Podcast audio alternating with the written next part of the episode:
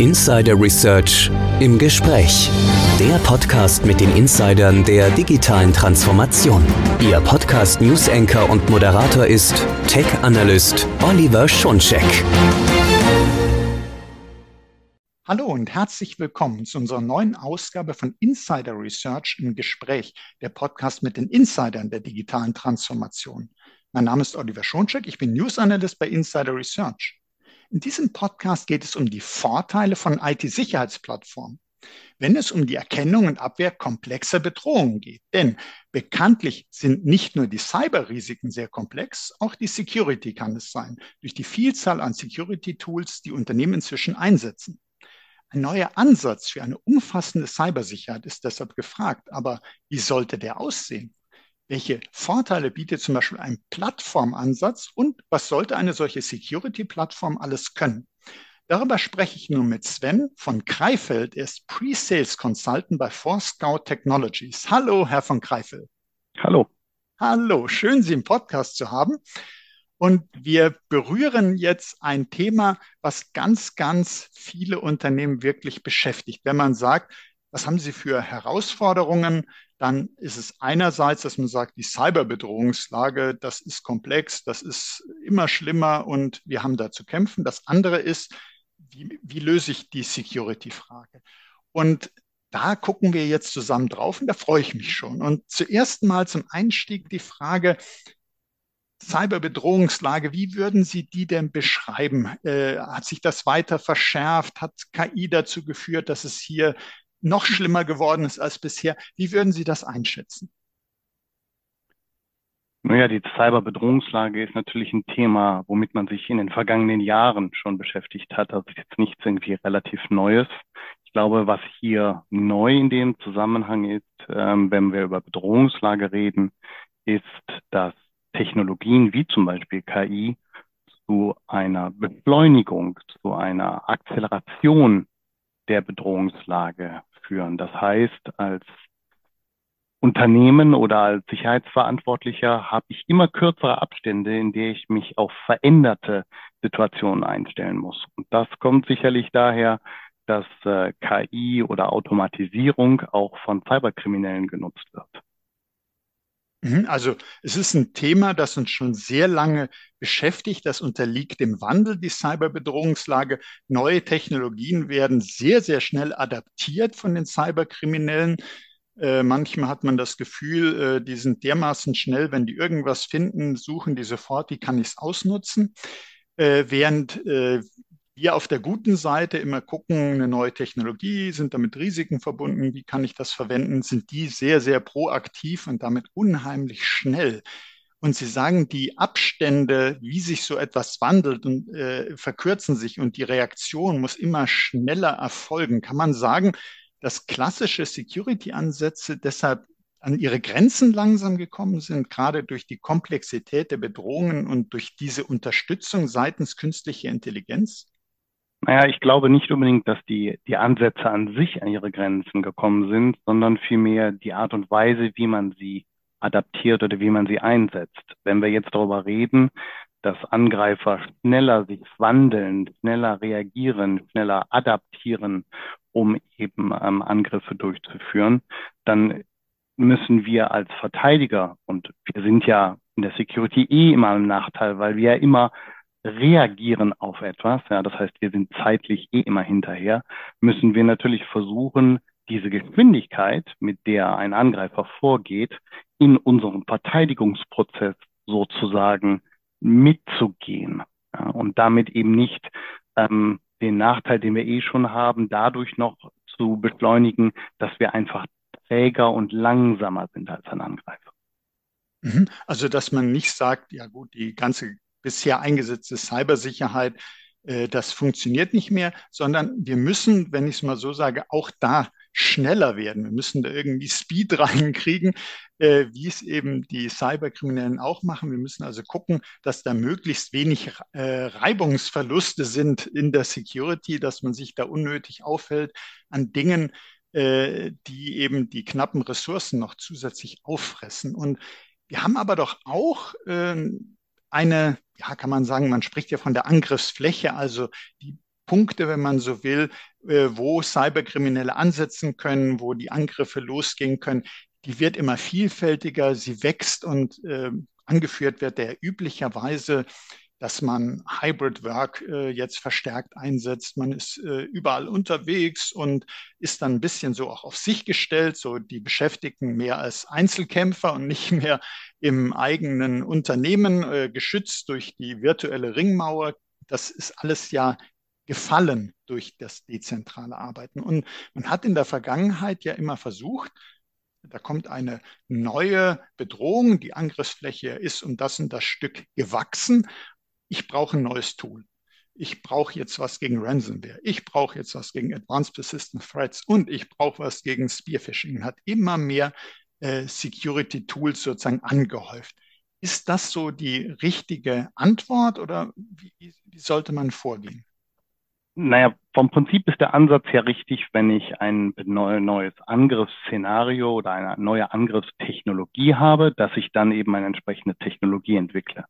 Also nehmen wir ein ganz konkretes Beispiel und nehmen wir auch eins, was ein bisschen älter ist. Die Technologie, um vor Angriffen in E-Mails zu schützen, ist heute noch genauso wichtig wie vor zehn Jahren, weil Angriffe erfolgen zum Beispiel über E-Mail ja, oder Anhänge oder ähm, eben Links, die in E-Mails sind, ähm, bedürfen heute genauso der Filterung wie vor einigen Jahren.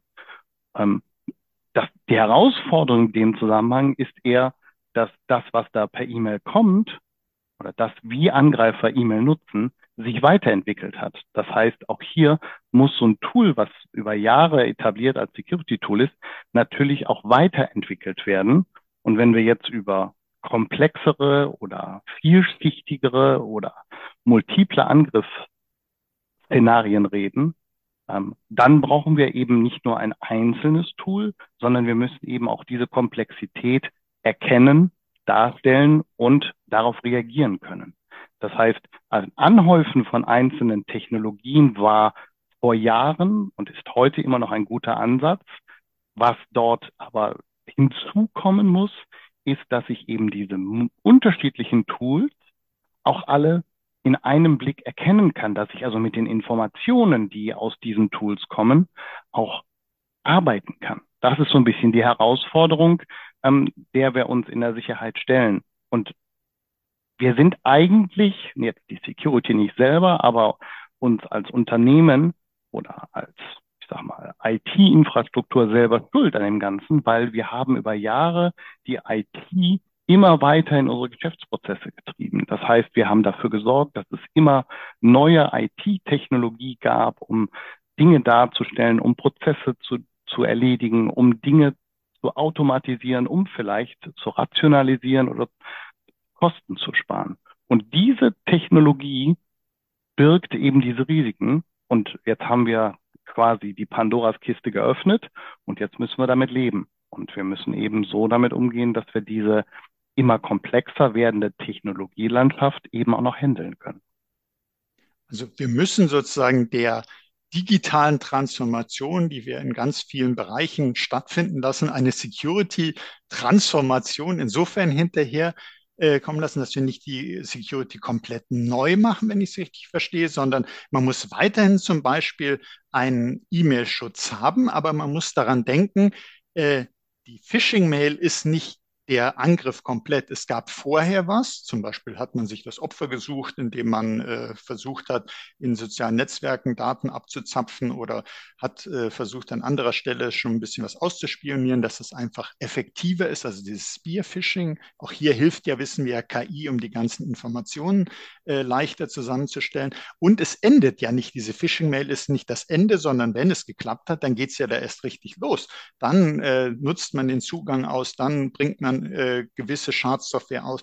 Und das Ganze, dieser ganze Angriff, der sollte nicht punktuell gesehen werden und auch nicht punktuell erkannt und abgewehrt, sondern man muss äh, diese ganze Angriffskette sozusagen sehen, um wirklich einen Punkt zu finden. Hier erkenne ich ihn, hier kann ich ihn stoppen. Und äh, deshalb äh, eben auch sicherlich auf neue Technologien setzen, nicht nur in Bereichen, sagen wir mal, wie der Industrie, sondern eben auch in der Security, die das andere ja schützen muss. Und jetzt ist so ein Ansatz ja zu sagen, anstatt dass man lose Inseln an Security Tools hat, nutzt man eine Plattform. Und das ist, glaube ich, ein ganz wichtiger Gedanke, äh, dass man sagt, äh, man bündelt die Cybersicherheit. Und ich glaube, es macht auch immer dann doch Sinn, dass man sowas bündelt, wenn man äh, irgendwie wenig hat, zum Beispiel knappe Security-Ressourcen, dann ist es gut, dass man das, was man hat, sozusagen zusammenbringt. Äh, wie würden Sie uns denn so die, einen Plattformansatz für die Cybersicherheit beschreiben? Naja, wenn wir uns jetzt mal von dem Begriff Plattform so ein bisschen in Bezug auf die IT-Sicherheit entfernen und einfach mal darauf schauen, was ist denn ein Plattform, ja, oder ein Plattformansatz, dann ist das ja im Grunde ein Abstraktions, eine Abstraktionsschicht. Das heißt, wir nutzen eine, eine Plattform, um verschiedene Dinge vielleicht zu normalisieren oder auf ein Level oder ein Niveau zu bringen. Und ähm, in Bezug auf die Cybersicherheit ist das eben das Werkzeug, um unterschiedlichste Tools, Sicherheitstools, Datenquellen, ähm, Informationen eben in eine normalisierte vielleicht oder eine standardisierte Sichtweise zu bekommen, damit ich sie als, und hier sind wir wieder mit den knappen Ressourcen, nämlich die knappste Ressource im IT-Sicherheitsbereich ist der Mensch, ja, ähm, der ja zum IT-Prozess dazugehört, ähm, um eben dem Menschen demjenigen, der IT-Sicherheit macht, eben schnellstmöglich bestmögliche Sicherheit, äh, Sichtbarkeit, Verzeihung zu geben, so dass ich eben hier an der Stelle eben besser und schneller erfassen kann, was meine IT-Sicherheitstools und damit nachgelagert meine IT-Infrastruktur eigentlich gerade tut. Also wenn ich mir jetzt so ein bisschen bildlich, ist natürlich nur ein Teil so einer Plattform, aber wenn ich jetzt mir so ein Bild von so einer Plattform vorstelle, dann kommt bei mir immer so ein Dashboard. also dass man so eine Übersicht hat, äh, da sieht man, das ist los hier bei meinen E-Mails, das ist los in der Cloud, das ist da. Also erstmal so Übersichten und man in Wirklichkeit liegen dahinter ja ganz viele verschiedene Tools und Informationen, die man da in eine Übersicht, in eine Transparenz bringt und äh, ist natürlich nur ein Aspekt davon, äh, sozusagen mhm. so eine übersichtliche Visualisierung oder eben so ein Reporting über viele Tools hinweg. Was sollte denn eine Security-Plattform oder von mir aus auch erstmal eine Plattform alles können, aber gern dann in der Security, um, um zu sagen, was so, und ich weiß, das ist, wenn man, wenn ich jetzt frage, um das noch sozusagen zuzuspitzen, was für Bereiche sollten die alles abdecken, da könnte man sagen, ja, am besten alles. Aber wahrscheinlich ist es nicht so. Es sollte schon äh, zum Unternehmen passen. Oder wie würden Sie sagen, was gehört alles zu einer Security-Plattform? Naja, wenn wir jetzt sagen, es sollte alles abdecken, dann sind wir ja genau wieder an dem Punkt, wo wir ja eigentlich gerade versuchen, von wegzukommen, nämlich mhm. äh, Hunderttausende von Tools zu haben und eigentlich gar nicht mehr zu wissen, ähm, was man eigentlich gerade wo an welcher Stelle an Informationen hat. Ich glaube, man kann sich das ganz gut vorstellen, wenn man sich mal in der, ich sag mal, Nicht-Cyber-Welt mal so einen Leitstand zum Beispiel von einem Braunkohlekraftwerk oder einem Atomkraftwerk anschaut. Das heißt, wir haben eine zentrale Stelle, an der alle wichtigen Informationen, Telemetriedaten einer komplexen Maschine, einer komplexen Umgebung zusammenlaufen. Und an so einem Leitstand schaut man, was passiert gerade und dann sitzen dort Menschen, die dann gegebenenfalls mit den Informationen, die da sind, reagieren oder agieren können. Und genauso ist das bei einer Plattform. Das heißt, ich als Unternehmen oder IT-Sicherheitsverantwortlicher nehme mir eine Plattform, um die Informationen, die für mich, für meine Arbeit, für meinen Job relevant sind, darzustellen. Erster Job, also sichtbar machen, was passiert mir gerade oder was ist gerade bei mir aus meiner Perspektive relevant passiert und dann natürlich ganz wichtig auch reagieren zu können. Das heißt, ich muss dann natürlich auch, wenn ich schon weiß, dass gerade was in die falsche Richtung läuft, eben auch handlungsfähig sein. Ja, das heißt, das sind, glaube ich, die beiden ähm, wichtigsten Aufgaben, die damit einhergehen. Und was ich dann in so einer Plattform betrachte, das ist ganz unterschiedlich von meinem Appetit auf Sicherheit. Ja, das kann gehen von, ich möchte ganz einfach nur erkennen, was befindet sich in meiner Infrastruktur. Ähm, das geht über, ich möchte verstehen, wo Bergen oder wo sind die größten ähm, Risiken für mich zum Beispiel. Ja, wo habe ich als Unternehmen meine größten Schwachstellen oder Angriffspunkte? Und äh, wenn man es jetzt weiter treiben würde bei so einer Plattform, dann könnte man natürlich auch sagen, okay, ich möchte vielleicht sogar möglichst in Echtzeit oder zeitnah erkennen können, wenn Dinge passieren, die ich nicht wünsche. Ja, wenn in meiner Infrastruktur oder mit meiner Infrastruktur Dinge passieren, die ich als unerwünscht betrachte, und dann ähm, möchte ich zum Beispiel darauf reagieren können. Also das ist so ein bisschen vom Appetit des Unternehmens ähm, in Bezug auf die Sicherheit äh, abhängig, was ich und welche Arten von Plattformen Nutzen ich da umsetze. Und, und, das wird wahrscheinlich auch davon abhängen, ob man zum Beispiel mit einem Dienstleister zusammenarbeitet und der bestimmte Teile des Appetits, also bestimmte Anteile des Security-Menüs abdeckt und das andere decke ich vielleicht ab. Also dass man genau guckt, was muss geschützt werden, was sind, wie man ja immer so schön sagt, was sind meine Kronjuwelen, aber davor sogar noch, was habe ich denn überhaupt für eine IT-Infrastruktur? Habe ich mobile Endgeräte? Ja, sicherlich. Welche Clouds habe ich, was habe ich intern, wo fließen Daten, äh, wo müssen denn äh, vielleicht noch äh, Beschäftigte, die unterwegs sind, besser abgesichert werden mit Zwei-Faktor-Authentifizierung, was man nicht alles gebrauchen kann. Und das ist aber generell natürlich äh, sowieso ein sehr aufwendiger Prozess und so eine Plattform kann das eben auch einfacher zugänglich machen, denke ich. Oder? Äh, also, dass ja. man eben zum Beispiel so die Assets, dass man da äh, nicht selber erstmal auf die Suche geht und sagt, was habe ich denn hier alles, sondern äh, dass einem das schon mal angezeigt wird und man dann hingehen kann, äh, zu überlegen, was davon muss ich wie schützen und sicherlich geben solche Plattformen dann auch nochmal Hinweise, äh, äh, bieten wahrscheinlich irgendwelche Policies schon vorbereitet an, äh, wie man was schützen könnte. Und dann entscheide ich, das möchte ich so oder so machen. Also so ein bisschen in die Richtung, dass ich möglichst viele Aufgaben von der Security, die man automatisieren kann, wegnehme und äh, nur noch so die äh, wichtigen Entscheidungen, kritischen Fälle der knappen Ressource Mensch überlasse. Ist also der Gedanke richtig, dass man sagen würde, so eine Plattform kann auch bei der von vielen gewünschten Security-Automatisierung helfen? Ja, also die Plattform soll natürlich Art 1 bei der Automatisierung helfen, soll die hm, knappe Ressource Mensch kompensieren. Ja, das heißt, wir wollen hier vielleicht mit so einer Plattform die einfachen Aufgaben automatisieren, damit wir die wenigen Ressourcen, die wir in Bezug auf IT-Sicherheitsexperten im Unternehmen haben, ähm, eben darauf sich konzentrieren lassen können, wo eben vielleicht komplexe Zusammenhänge sind, die durch einfache Dashboards, Grafiken, Statistiken eben nicht darstellbar sind, wo eben eine Maschine ähm, und eine Maschine hat nun mal ihre Grenzen, ja, auch wenn wir gerne von künstlicher Intelligenz reden, ähm, eben nicht mehr helfen kann, wo der Mensch dann eben Entscheidungen treffen muss. Vielleicht noch eine Sache, die Sie eingangs Ihrer Erläuterung ähm, gesagt haben und die ich eigentlich ähm, oft sehe und höre bei Kunden. Ähm, Sie haben eigentlich schon eine eine Annahme getroffen in, in Ihren Ausführungen, indem Sie gesagt haben, ja, damit ich eben weiß, was ich an Maschinen oder Systemen jetzt tatsächlich habe.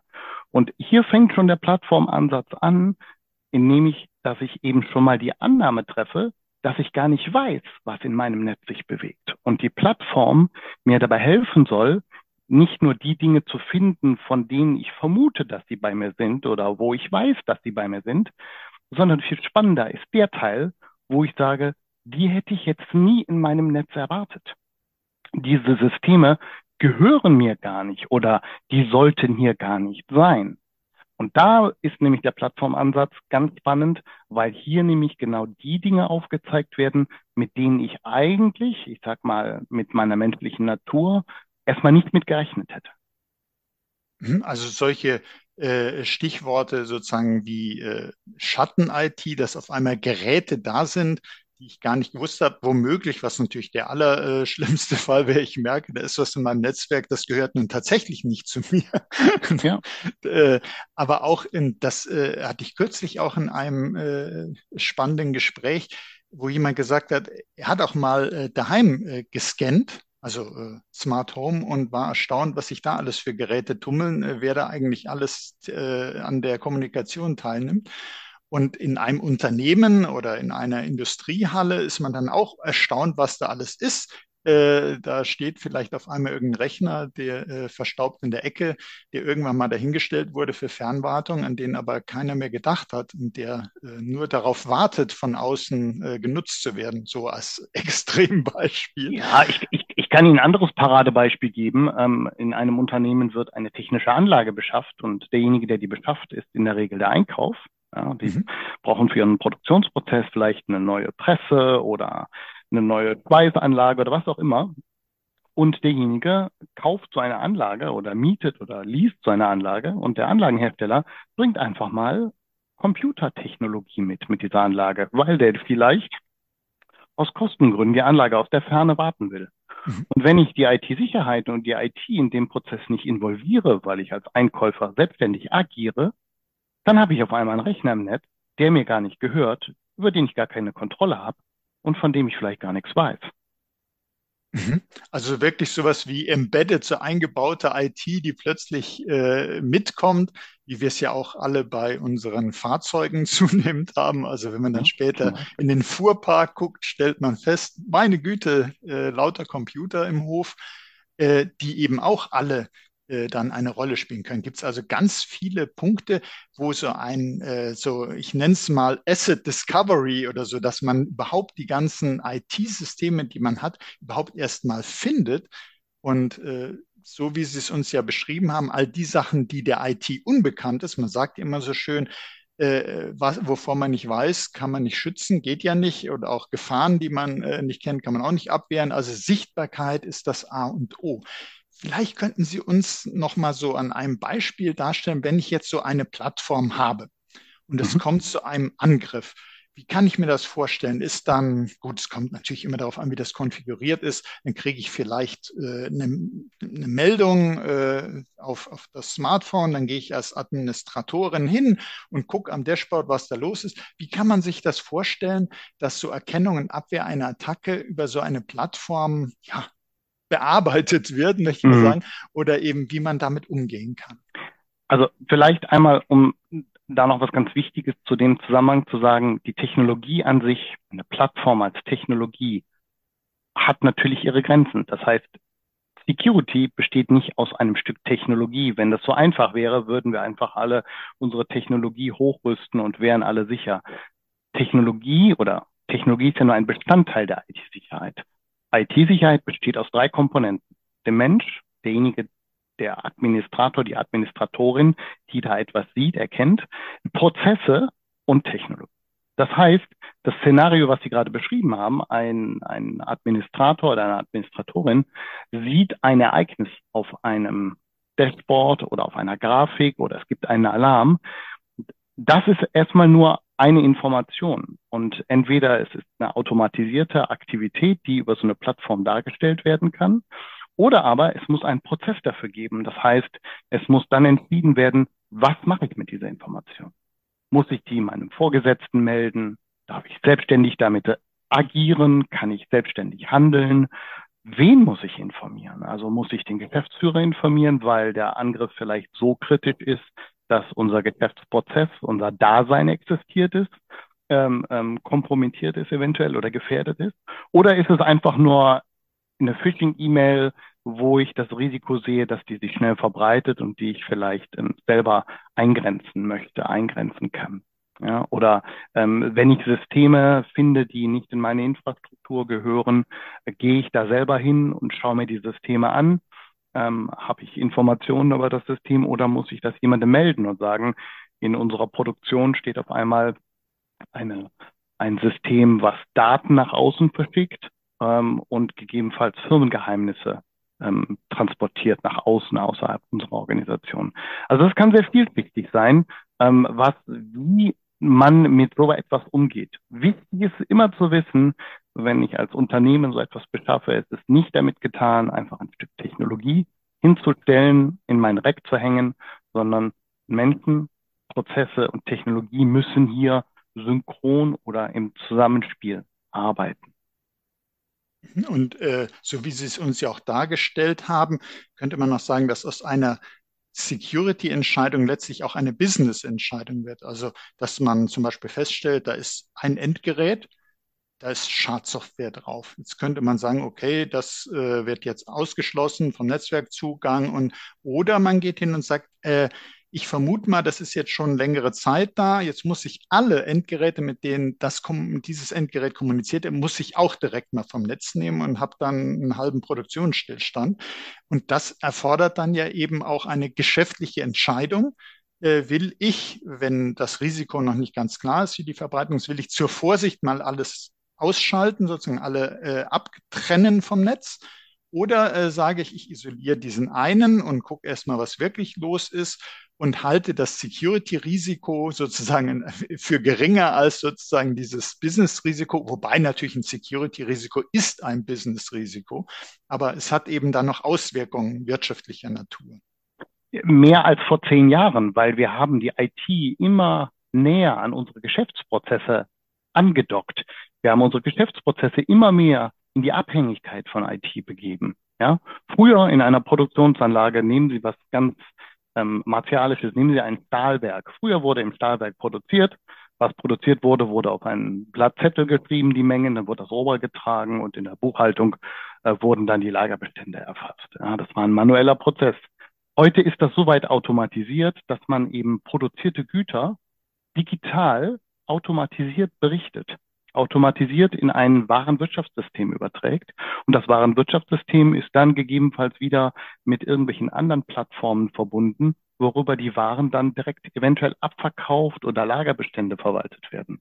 Und wenn ich jetzt hier in diesem Prozess ähm, eine, eine Kompromittierung habe, dann kompromittiere ich nicht nur das eigentliche IT-System, ein Lagerbestand vielleicht, sondern ich kompromittiere auch ein Geschäftsprozess. Und Nehmen wir es einfach als Beispiel. Ähm, mein Lagerbestand sagt mir, wir haben noch x Tonnen an Material für ein bestimmte, von einem bestimmten Produkt.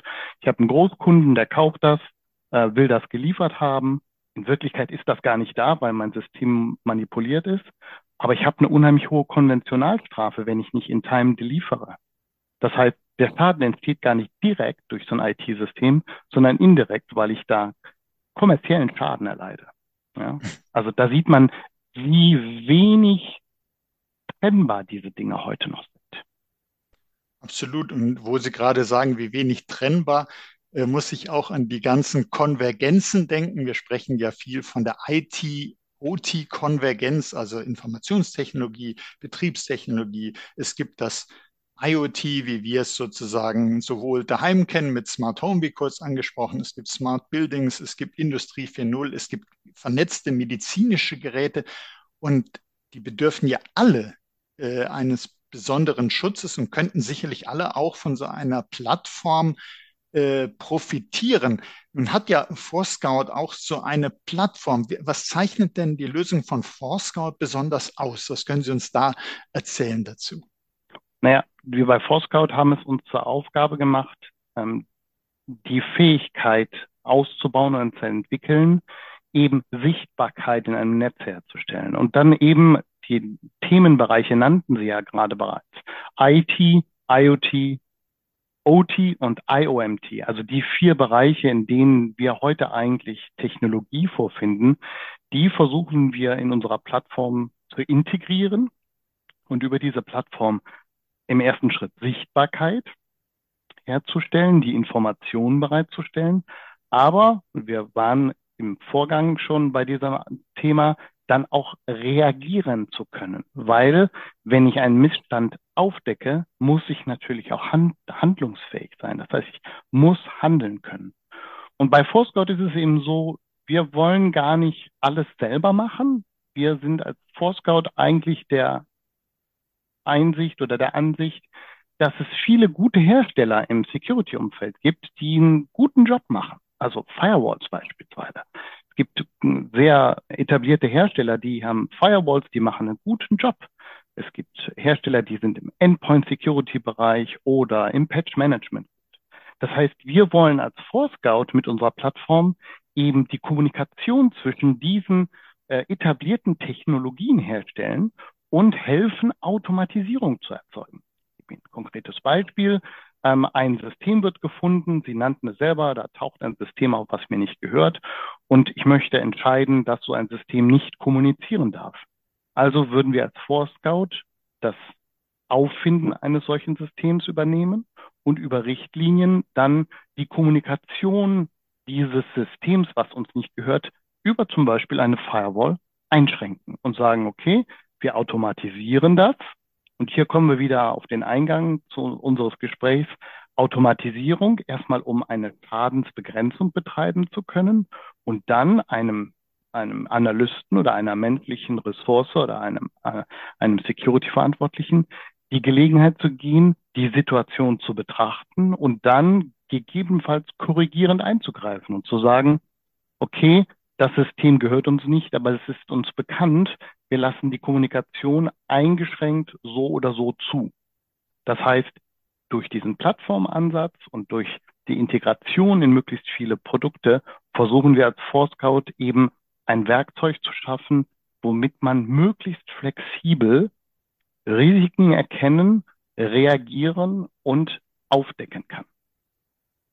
Und ich glaube, dadurch, dass die Plattform von Forescout eben, wie Sie es ja auch sagten, mit verschiedenen Herstellern zusammenarbeitet, also eigentlich der äh, die Kommunikation zwischen diesen Tools schafft, äh, mit dafür sorgt, dass die sich austauschen können, dass äh, was der eine entdeckt, von einem anderen beantwortet werden kann, dass die wirklich zusammenspielen, ist doch auch sowas wie ein ja, Schutz des Security Investments. Es ist also nicht so, dass man sagt, ich habe mir aber Firewall XY und das und das gekauft und jetzt hole ich mir eine Plattform und dann war das alles umsonst, sondern Vielmehr werden doch die bestehenden Security-Tools, möchte ich mal sagen, aufgewertet, weil die auf einmal äh, miteinander kommunizieren können und zusammenarbeiten. Vollkommen korrekt. Und ähm, ich sag mal, eigentlich soll dieses Kommunizieren ja über den Menschen funktionieren oder über Prozesse. Aber wir haben ja eingangs gesagt, die Angreifer werden immer schneller. Wir müssen hier automatisieren. Das heißt, ein Analyst würde vielleicht genauso ein System finden und könnte genauso eine Firewall-Regel schreiben und sagen, okay, System ist unbekannt, ähm, wir schreiben eine Firewall-Regel und limitieren es oder setzen das System in eine bestimmte Gruppe auf der Firewall, das eben nicht mehr kommunizieren kann.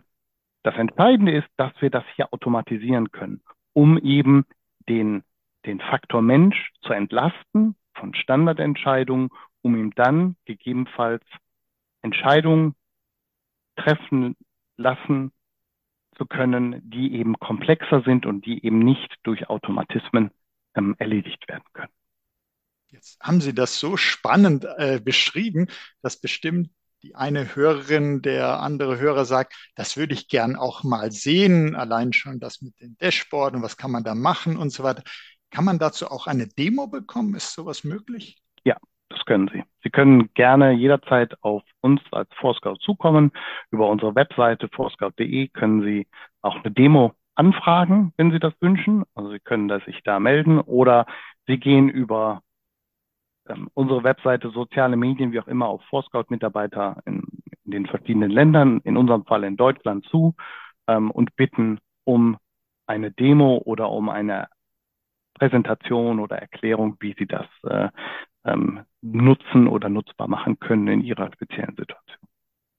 Ja, super. Und Sie haben eben schon die Website genannt. Also es gibt natürlich auch zu dieser Folge Show Notes mit spannenden Links. Dazu natürlich weitere Informationen auch zu Forescout. Und ich möchte Ihnen an dieser Stelle, Herr von Greifel, ganz herzlich danken für das spannende Gespräch und für die wichtigen Einblicke, dass man das Thema Plattformansatz richtig einordnet. Was kann das leisten? Wie ist das zu bewerten? Wie äh, sollte man aber auch sehen, dass es auch weiterhin den, auf den Menschen ankommt und auf Prozesse? Es ist nicht einfach nur ein Stück Technologie. Äh, das, denke ich, war ganz, ganz hilfreich, weil viele Unternehmen jetzt in der Situation stehen, dass die nicht nur sagen, Cyberbedrohungslage ist komplex, sondern die sagen auch, Security ist komplex. Ich brauche Vereinfachung. Das ist ja eine ganz große Sehnsucht sozusagen in der Security, die man seit einiger Zeit spürt. Und da haben Sie sicherlich auch wieder einen wertvollen Beitrag dazu geleistet. Herzlichen Dank dafür. Gerne.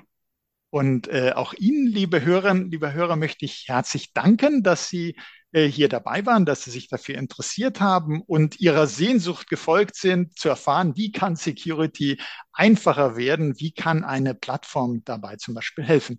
Und seien Sie auch das nächste Mal dabei, wenn es heißt Insider Research im Gespräch, der Podcast mit den Insidern der digitalen Transformation. Wenn es Ihnen auch so gut gefallen hat, teilen Sie doch diese Folge in den sozialen Netzwerken, abonnieren Sie unseren Podcast. Sie finden uns auf allen führenden Podcast-Plattformen. Das war Oliver Schoncheck von Insider Research im Gespräch mit Sven von Kreifeld von Forscout. Herzlichen Dank nochmals.